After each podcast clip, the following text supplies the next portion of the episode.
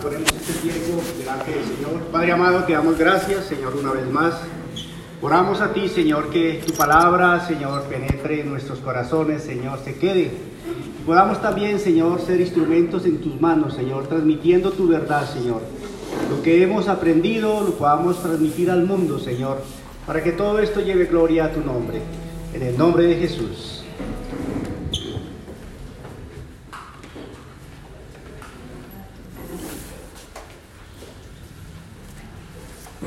Muy buenos días a todos. Qué bendición esta mañana estar con tu palabra. Y seguimos con el estudio de doctrinas básicas. Vamos a estar en la página, solo tiene página, pero en el punto 6, la caída del hombre.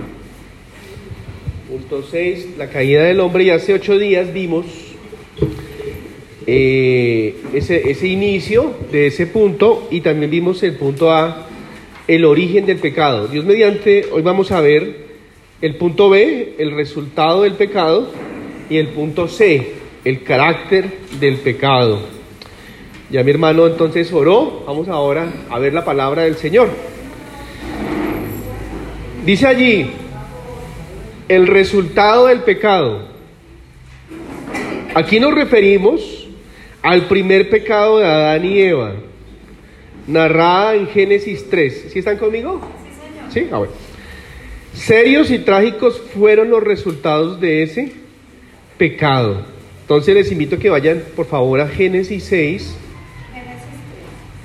Muy bien. Génesis 3. Génesis 3, versículo 1 al 6. Vamos a leerlo. Dice la palabra de Dios. Pero la serpiente era astuta más que todos los animales del campo que Jehová Dios había hecho, la cual dijo a la mujer, con que Dios os ha dicho, no comáis de todo árbol del huerto. Y la mujer respondió a la serpiente, del fruto de los árboles del huerto, huerto podemos comer, pero el fruto del árbol que está en medio del huerto, dijo Dios, no comeréis de él, ni le tocaréis para que no muráis. Entonces la serpiente dijo a la mujer, no moriréis sino que sabe Dios que el día que comáis de él serán abiertos vuestros ojos y seréis como Dios, sabiendo el bien y el mal. Y vio la mujer que el árbol era bueno para comer y que era agradable a los ojos y árbol codiciable para alcanzar sabiduría, y tomó de su fruto y comió, y dio también a su marido, el cual comió, así como ella. Entonces, este es el relato desde el comienzo de la creación en Génesis, cómo el hombre cayó, y cuando hablamos del hombre, pues está Adán y Eva. Sería bueno que pudiéramos algún día hacer el ejercicio de cómo era el lugar perfecto del huerto del Edén. En Génesis 2, qué condiciones tenía el huerto y qué pasó también con Adán antes de la caída, ¿sí? cómo era su, su carácter, cómo era su personalidad, cómo, él disfrutaba esa relación perfecta con Dios hasta que llegó el día de la desobediencia. ¿Cuál fue el pecado allí en Génesis 3? ¿Qué piensan ustedes? ¿Cuál fue el pecado? ¿Ah? Desobediencia. Desobediencia. Muy bien. Este pecado está unido a otras acciones y deseos.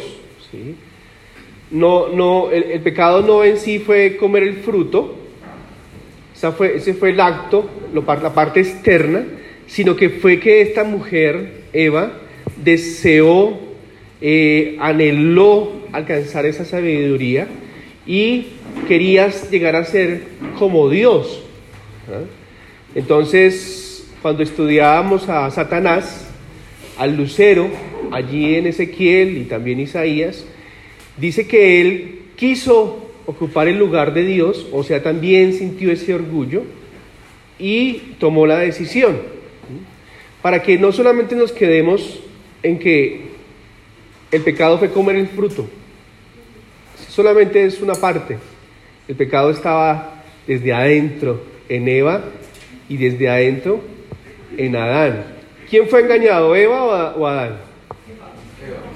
La Biblia dice que fue Eva, Adán no, no fue engañado, pero también se le suma de que fue algo deliberado, abierto, ¿sí? que él recibió la ley, se la transmitió a su esposa y cayó redondito.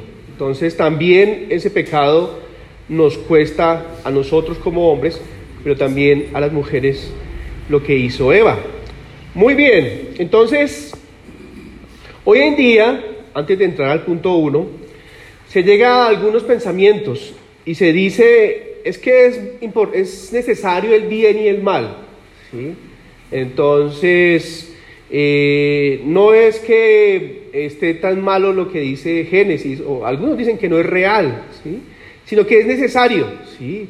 así como el oxígeno, así como eh, la, gravedad, es necesario, pero realmente no es necesario. El inicio de la creación no comenzó así. Otros dicen es que se necesitan. El bien y el mal se necesitan, se complementan. Y tampoco, eh, si Adán y Eva no hubieran caído, eh, hubiera, hubiese habido una creación perfecta. No habría muerte, no habría sufrimiento, entonces tampoco se necesitan. Otros dicen, no, es que es normal, ¿sí? eso lo de la maldad, eso es normal, es un proceso, es, eh, por eso cuando nosotros nos expresamos a la creación de Dios como naturaleza, esa palabra no es tan correcta bíblicamente, porque no es algo natural, es algo crea, creado por Dios. Si no, por ahí uno escucha algunos decir la madre naturaleza. Y eso quiere decir que ella misma surgió y ella misma se mantiene. Y es falso. La naturaleza en realidad es más creación de Dios y Él la sostiene y la cuida. Entonces, no es necesario el mal, no se necesitan y tampoco es normal. ¿sí? Muy bien, ahora vayamos al punto 1, versículo 7, dice la palabra de Dios. Entonces, cuando comió Adán y Eva, fueron abiertos los ojos de ambos y conocieron que estaban desnudos. Entonces cosieron hojas de higuera y se hicieron delantales. Allí hay un error en la frase que dice, el hombre perdió la imagen de Dios en el sentido estricto. ¿Cuál creen que sea el error? de esa frase? ¿Por qué? Muy bien. El error está en la palabra perder. La imagen no se perdió, se distorsionó, se afectó. ¿Sí? Lo, lo, entendemos así. El pecado afecta, pero no, no es un absoluto de que no quedó nada de Dios en nosotros, no. Sigue eso ya es más adelante, sí. La muerte espiritual sí la perdimos 100%, pero la imagen no. Aunque yo me vestía de negro y cabello largo y hasta ahora estaba en Guayabado, tenía la imagen de Dios. ¿Sí? Tenía la imagen de Dios y ya llegué al Señor, ahora más la imagen del Señor y está siendo transformado hasta que un día esté a la presencia del Señor. Pero todos nosotros nacimos con esa imagen deteriorada, distorsionada, afectada, ¿sí? y hay otros que ayudan más, entonces, o, también la salud, perdemos un ojo, un pie, ¿sí? y cosas como estas. Entonces, el hombre se afectó la imagen de Dios en el sentido estricto, o fue afectada en el sentido estricto. Es decir, el hombre ya no poseía el conocimiento verdadero, la justicia y la santidad con que había sido creado. Colosenses, vamos a buscarlo, dice la palabra de Dios.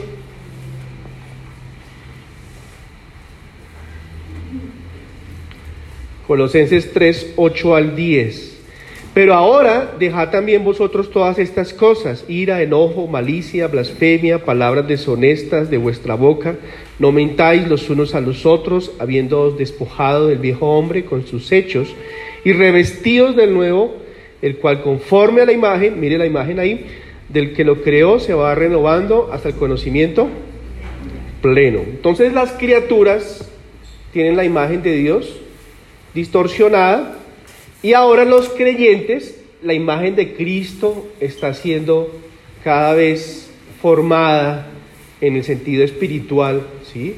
Más que físico, no, en el sentido espiritual. Punto 2, y seguimos allí en Génesis rápidamente. Versículo 8.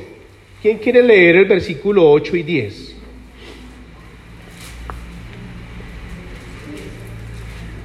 ¿Quién dijo yo? ¿Un hombre entonces? 8 10. Sí, señor. Mm, no, Génesis 3, 8 y 10. Voy a leerlo porque nos demoramos. Y oyeron la voz de Jehová, Dios, que se paseaba en el huerto al aire del día. Y el hombre y su mujer se escondieron de la presencia de Jehová, Dios, entre los árboles del huerto. Versículo 10. Y él respondió, oí tu voz en el huerto y tuve miedo, porque estaba desnudo y me escondí. Vergüenza y el temor a Dios se apoderaron de los primeros hombres, cómo se manifiesta al esconderse y vestirse con hojas de higuera. Antes estaban desnudos, ¿sí? antes no tenían aquellas pasiones y deseos, eh, lujuria. Eh, ¿Qué es lujuria? Lo que yo quiero hacer con mi cuerpo, lo hago con mi mente, más ya el acto del pecado, sí, la fornicación y todo esto.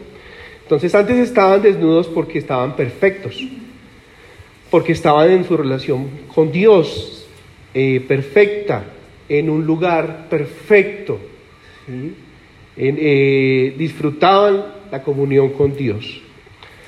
Mm, ¿Estas qué son? ¿Estas son consecuencias? Estas son consecuencias del pecado. Y podríamos también enseñar sobre esto de lo que sucede hoy en día, ¿no? También los hombres se esconden, nos escondimos un tiempo nosotros, también los hombres sienten vergüenza, culpabilidad, sienten que realmente han fallado y son cosas que sucedieron allí y suceden hoy en día. Versículo 21 dice la palabra de Dios, y Jehová Dios hizo al hombre y a su mujer túnicas de pieles y los vistió entonces, dice la frase allí, la muerte espiritual llegó al hombre, de acuerdo con la promesa de Dios. ¿Está bien eso? Esa frase, de acuerdo con la promesa de Dios. Más con la ley, ¿sí no? Porque lo que Dios dio fue una ley. ¿Cuál ley?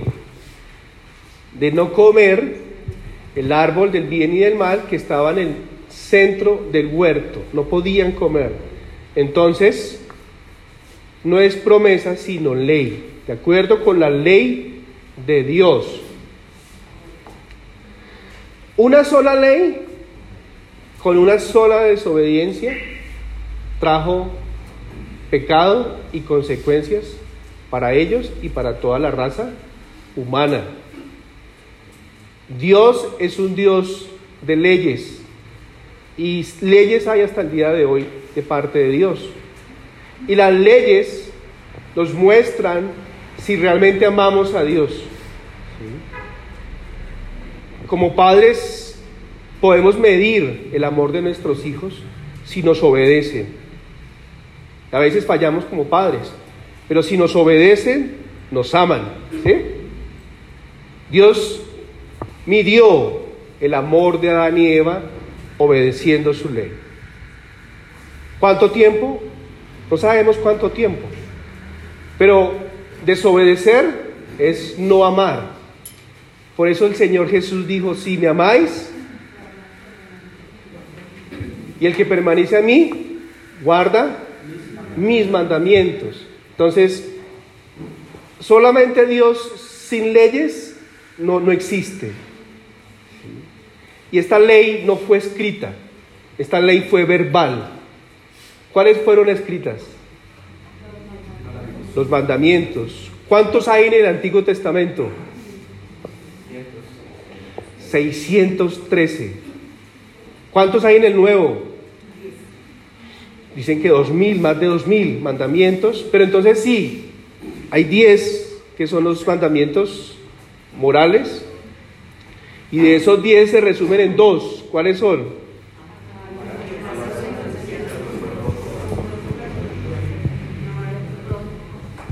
Eso. Uno de nuestros solteros y solteras de la iglesia dice amar a Dios. Entonces no tiene yugo desigual. ¿Sí? No se mete en un yugo desigual porque ama a Dios.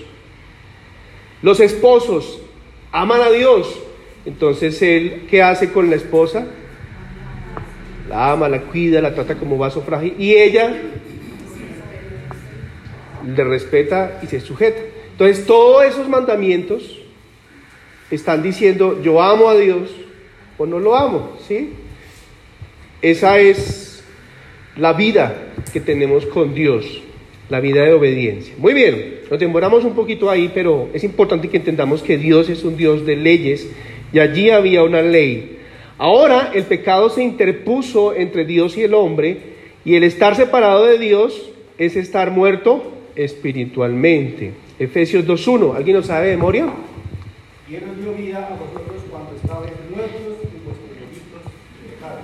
Muy bien. Entonces hubo una muerte espiritual. El hombre, aprendíamos también hace algunas semanas, el hombre es cuerpo y espíritu, o cuerpo, alma y espíritu. Y esa parte eh, del soplo de vida murió, murió y hubo una ruptura, una separación con Dios desde allí. Versículo 22. Y Jehová Dios hizo, perdón, y dijo Jehová Dios, he aquí el hombre es como uno de nosotros, sabiendo el bien y el mal, ahora pues que no alargue su mano y tome también del árbol de la vida y coma y viva para siempre. Entonces, la muerte física, aunque no instantáneamente, comenzó a hacer su obra en el hombre. Desde ese momento las enfermedades, la fatiga y el decaimiento condujeron a la muerte. Entonces, primera de Corintios, ¿alguien lo tiene de pronto? 15, 21. Dice la palabra de Dios, porque cuanto la muerte entró por un hombre, también por un hombre la resurrección de los muertos. Entonces, algo también importante es que entró el pecado al mundo y con el pecado la muerte, dice también por allá Romanos 5:12. Y el pecado ya, ya existía, porque Satanás también horas antes, días antes, había desobedecido y Dios le había arrojado del cielo. Entonces el pecado entró al mundo y con el pecado la muerte como consecuencia. ¿Y la muerte qué? La muerte física. Hemos visto la espiritual y ahora la física. Sigamos allí en Génesis 3, versículo 23 y 24. Y lo sacó Jehová del huerto del Edén para que labrase la tierra de que fue tomado. Echó pues fuera al hombre y puso ahí querubines que cuidaran el camino del árbol de la vida. La expulsión del jardín del Edén significa que desde ese momento el hombre debía luchar por su pan cotidiano, ya no tenía a su disposición el jardín, fue separado de Dios y privado de sus mejores bendiciones. Romanos 6, 23, porque la paga del pecado es muerte. Entonces fue sacado del huerto del Edén. ¿Preguntas hasta aquí? ¿Alguna? Sigamos entonces. Punto 6. El castigo a los participantes en el primer pecado. Del versículo 16 al 19 no lo vamos a leer. A. La serpiente caminará sobre su vientre. Allí hay una serpiente que está hablando. ¿Hay otro animal en la Biblia que habló? la burra o el burro de Balaán. Es interesante que, que, que Balaán cuando escucha a la burra no cae desmayado o corriendo, sino que entra una conversación. Entonces, algunos dicen, lo mismo sucedió con la serpiente. Adán no, Eva no se escandalizó y salió corriendo, sino que entró en una conversación. Entonces, eh, realmente Satanás, a través de este animal, eh, desarrolló la tentación y el engaño para que ella cayera y luego cayera su esposo. La mujer tendrá dolores y tristezas. Entonces los dolores de parto son parte de eso. Y también la sujeción. El deseo será sobre su marido, dice también ahí Génesis. Y el hombre que en gran parte será el que tendrá la responsabilidad de llevar el sustento poco o mucho, con contentamiento, aprender a vivir con mucho o con poco, porque él será el responsable de llevar el alimento a casa con el sudor de su frente. Aquí hizo falta una, la tierra se vio afectada. Entonces, eh, yo me imagino que en el huerto de Edén todos los árboles, sus frutos eran sin gusano, sin necesidad de veneno y para matar eh, gusanos, sin, eh, no sé, unos pequeñitos, unos ya pasados, perfectas frutas, se vieron afectadas por la caída del hombre. Siete, la culpa es de toda la humanidad, por cuanto Adán actuaba como representante de ella en el pacto o alianza de, de Dios. Eso aparece ya en Romanos 5.13, Santiago 2.10. No solamente aquí hizo falta algo en esta frase que eres el representante, como cabeza, como primer hombre, sino que también todos los hombres estaban en él. O sea, cuando Él peca, todos en Él pecamos. Estamos hablando de Adán allí en el huerto del Edén. Eso también es, es algo que enseña eh, en el Nuevo Testamento, por allá primero en Corintios y, Romanos. No solamente nos representa, sino que estábamos en Él. ¿sí? Y si hubiera ido eh, Jorgito al huerto del Edén, él también hubiera caído. Si hubiera ido mi padre, William, cualquiera de nosotros, hasta posiblemente yo hubiera caído más rápido que, que Adán, ¿sí? Porque ninguno de nosotros hubiera, se hubiera mantenido eh, en ese momento. Muy bien, preguntas. Sigamos. C. El carácter del pecado. Muchas teorías se han presentado en cuanto al carácter del pecado. Algunos dicen que el pecado es simplemente ignorancia o falta de educación o una enfermedad. Otros dicen que es algo que pertenecía al hombre de las edades primitivas, pero que gradualmente se va eliminando. Sin embargo, debemos atenernos a lo que dice la Biblia al respecto y allí leemos dos cosas. Entonces, casi que similar con los resultados del pecado, de que es necesario, de que es bueno que esté y cosas como estas.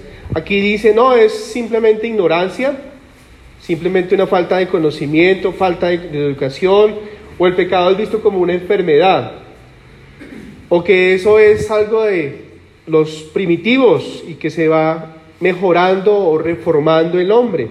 Pero ¿qué dice la Biblia?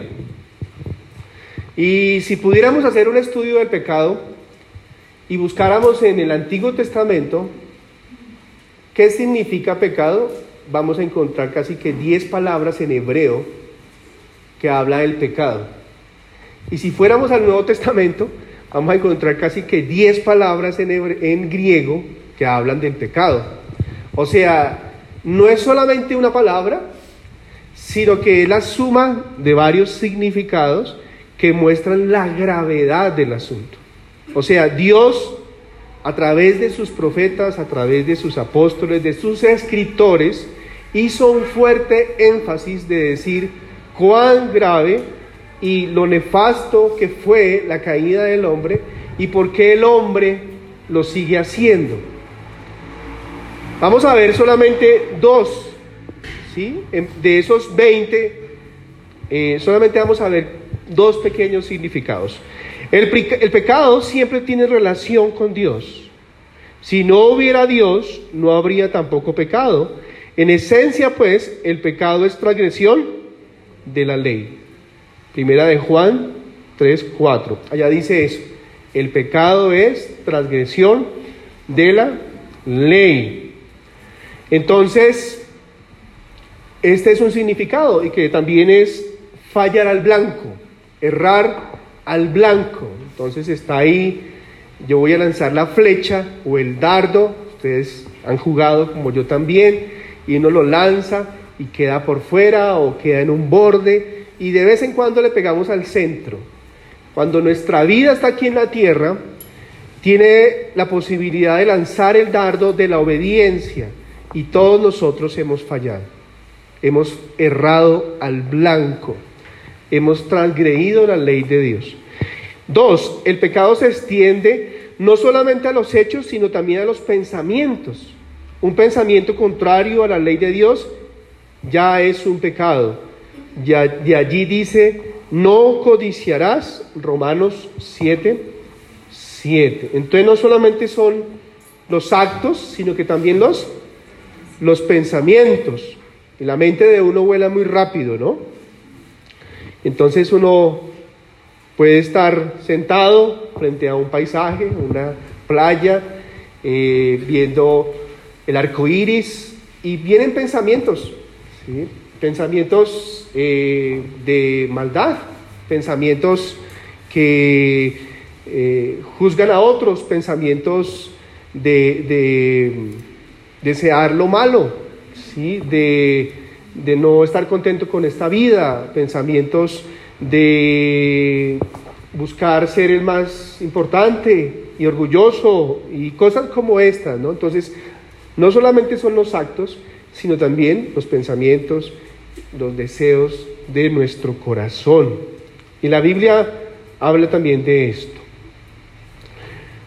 Allí aparece Romanos 3:23, 1 Timoteo 1:9, Santiago 4:8, el que sabe hacer lo bueno y no lo hace, le es contado por pecado, el pecado de la omisión. Primera de Juan 1:8, 10, si confesamos nuestros pecados, Él es fiel y justo para perdonarnos y limpiarnos de toda maldad. Hablaba con una joven del colegio donde trabajo, eh, casi que todos los días ellos escuchan que somos pecadores.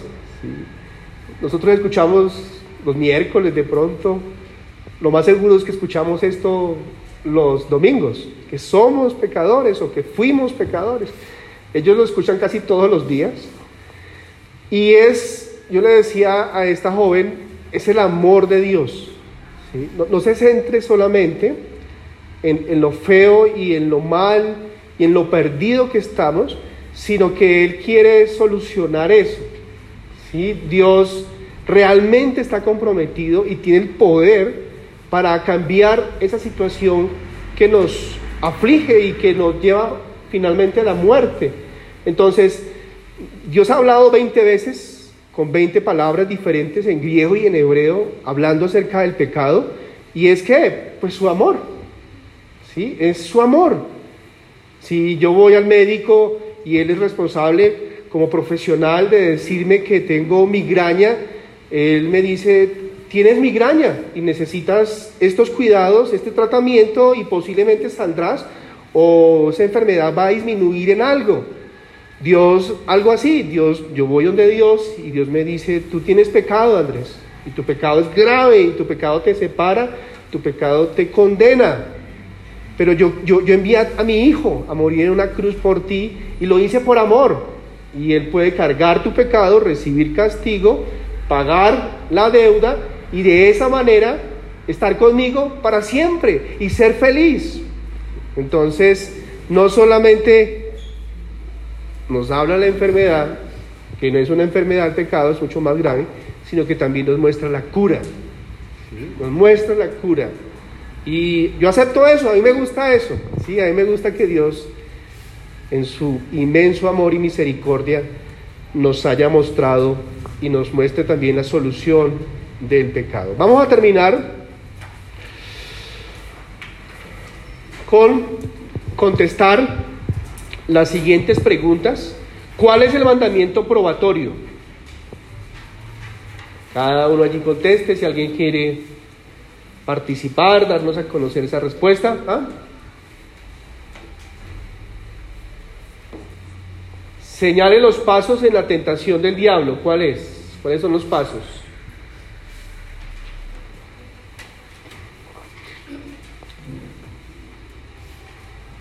Primera, ¿cuál es el mandamiento probatorio?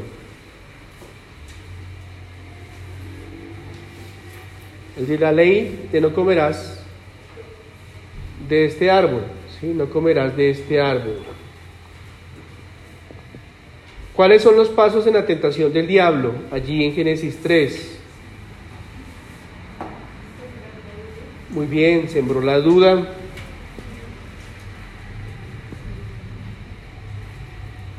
Le mostró en algún sentido que podía ser mejor persona.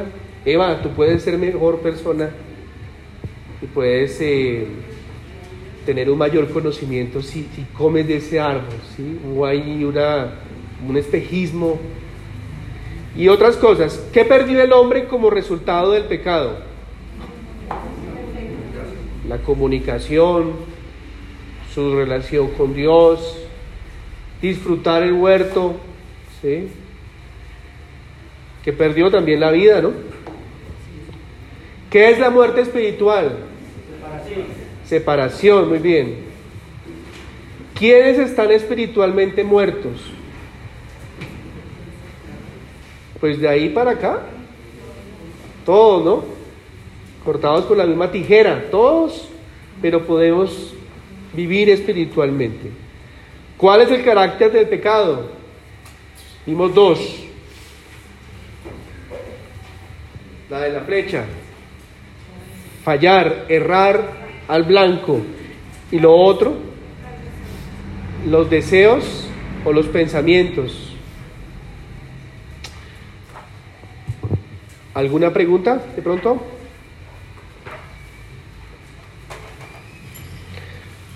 Demos gracias al Señor por palabra. Padre, te damos muchas gracias por esta mañana. Gracias por enseñarnos que nos hiciste que en un momento dado, Adán y Eva, esta pareja perfecta, tenía una ley, esa ley estaba allí para demostrar cuánto te amaban pero un día desobedecieron y la responsabilidad de esto cayó en muerte espiritual, muerte física y hasta nuestros días sucede eso. Cada uno de nosotros, dice tu palabra, que nacimos en pecado. Eh, dos pecadores se unen y conciben una vida pecadora. Pero gracias Señor también porque tú eres el Salvador y hoy venimos a recordarte como lo eres, nuestro Señor y nuestro Dios. Te alabamos Señor en el nombre de Jesús. Amén y amén. Señor les bendiga.